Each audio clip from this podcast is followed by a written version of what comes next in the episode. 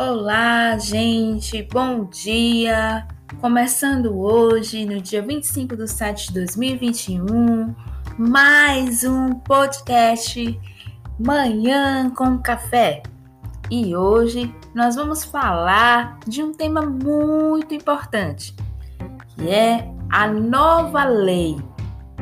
Lei essa, Lei 2947 de 2020, que veio para instituir um novo regime emergencial transitório das relações jurídicas dos direitos de família e sucessões para o período da pandemia. Gente, é motivo de muita felicidade estar aqui falando com vocês, por nós termos é, conseguido muitas vitórias no mundo jurídico, no mundo acadêmico, para você que está aí do outro lado, que nos assiste, nos acompanha. É uma pequena atualização hoje, em pleno domingo. Vamos passar alguns minutos aqui dialogando a respeito do direito e a sua influência no mundo contemporâneo, no mundo cotidiano, nas nossas relações individuais. Para começar, nós vamos falar aqui que esse, essa lei ela está pautada e estruturada é, a partir de quatro eixos centrais, cada um versando sobre o Instituto de Jurídico de Direito de Família e Sucessões. Dentro desses quatro eixos, nós vamos ter aí o casamento, nós vamos ter a guarda, os alimentos e o testamento. Tá bom, gente? Então, nós vamos falar um pouco sobre o casamento, que ele é, ele regula-se, é, regula-se a celebração à distância por um sistema audiovisual como forma, ao mesmo tempo de evitar o contato social e a aglomeração física e de possibilitar a, a concretização do projeto de vida dos nubentes não obstante a interpretação contemporânea do artigo 1534 do Código Civil, ele já permitia a celebração à distância e a, essa alteração legislativa ela será sempre bem-vinda para o momento atual, pois promoverá a uniformização dos ritos matrimoniais em todo o território nacional e garantirá segurança jurídica aos casamentos já celebrados dessa forma. Um outro ponto que é muito bom nós aqui frisarmos é no tocante ao direito de sucessões, né? Nós podemos falar que as sugestões elas se, elas se concentram-se na simplificação do ato de atestar a notariedade no que tange ao testamento particular, permitindo a utilização de recursos audiovisuais para a feitura do testamento particular, o que representa um grande incentivo para facilitar o seu uso em época de calamidade, sem comprometer os valores da certeza e da segurança. Então nós estamos vendo que a nova lei ela trouxe uma segurança jurídica, esses atos é, atos que são feitos no mundo digital, no futuro digital que nós estamos vivendo hoje. Uma boa contribuição nós temos aqui do autor, que é o jurista Mário Delgado, que ele fala em belas palavras, né? Que ele fala que nós vivemos num período de reestruturação da vida cotidiana que corre o risco de proporcionar a falência, mas quando nós falamos em falência, o autor quer dizer que falência não só das famílias especificamente, mas também é, das empresas, né? Muitas famílias, especialmente os casais, cujos componentes em, em clausulação conjunta e forçada, ou seja, é, despede, é, perdem momentos e de individualização, de autonomia, que possibilitam uma harmonia e convivência conjugal.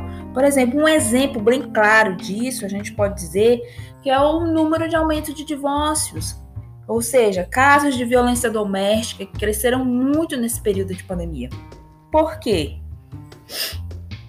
Porque além disso, ou seja, o medo, o medo faz crescer o interesse por um mínimo de planejamento sucessório, ou seja, por uma via do testamento, o que pôs em xeque a rigidez dessa solenidade, da solenidade testamentária, que, que foi recentemente é, flexibilizada pelo CN, CNJ. O CNJ ele editou um provimento de número 100, que foi um outro grande, é, relevante é, para o mundo jurídico, para as relações jurídicas.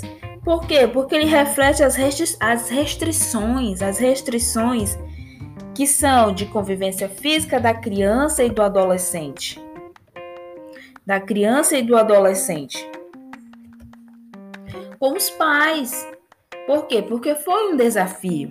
Foi um grande desafio hoje, né? Com, é, compatibilizar as imposições do isolamento social, que gera muita coisa, a quarentena, com as prerrogativas dos pais separados especialmente aqueles que, aqueles que compartilham a guarda de seus filhos menores, né? E visando também o melhor interesse da criança e do adolescente. Nós sabemos, você sabe aí do outro lado, que o regime de convivência dos pais com os filhos menores, ou seja, na hipótese do divórcio ou da união estável, normalmente ele é exercido por meio de uma alternância entre as residências parentais, o que, o que implica hoje para elas o deslocamento regular de uma criança e um adolescente, em contrariedade com as normas restritivas de circulação e de contato social em tempos de pandemia, que é, é nós estamos passando por essa época. Então, entre uma das principais mudanças aqui da referida lei, também com a contribuição da jurista e autora Maria Berenice Dias, que ela destaca muito bem. Há muitos a justiça se resistia e não se acompanhava os avanços na área da tecnologia da informação. Hoje a pandemia mostrou que há sim a possibilidade de muitos atos acontecerem da forma virtual. Isso geraria um ganho, e esse ganho seria transformado em processos digitalizados com mais eficiência, ah, indiscutivelmente uma celeridade mais rápida e bem maior. A autora destaca em sua fala. Nós podemos ver que hoje com o avanço do mundo, do futuro digital que nós estamos vivendo hoje, nós vemos que houve um aumento significativo dos eventos online, plataformas de divulgação online para divulgar, para evitar, para conseguirmos é, cumprir as restrições sociais através dos decretos estaduais, municipais, pelo Brasil afora.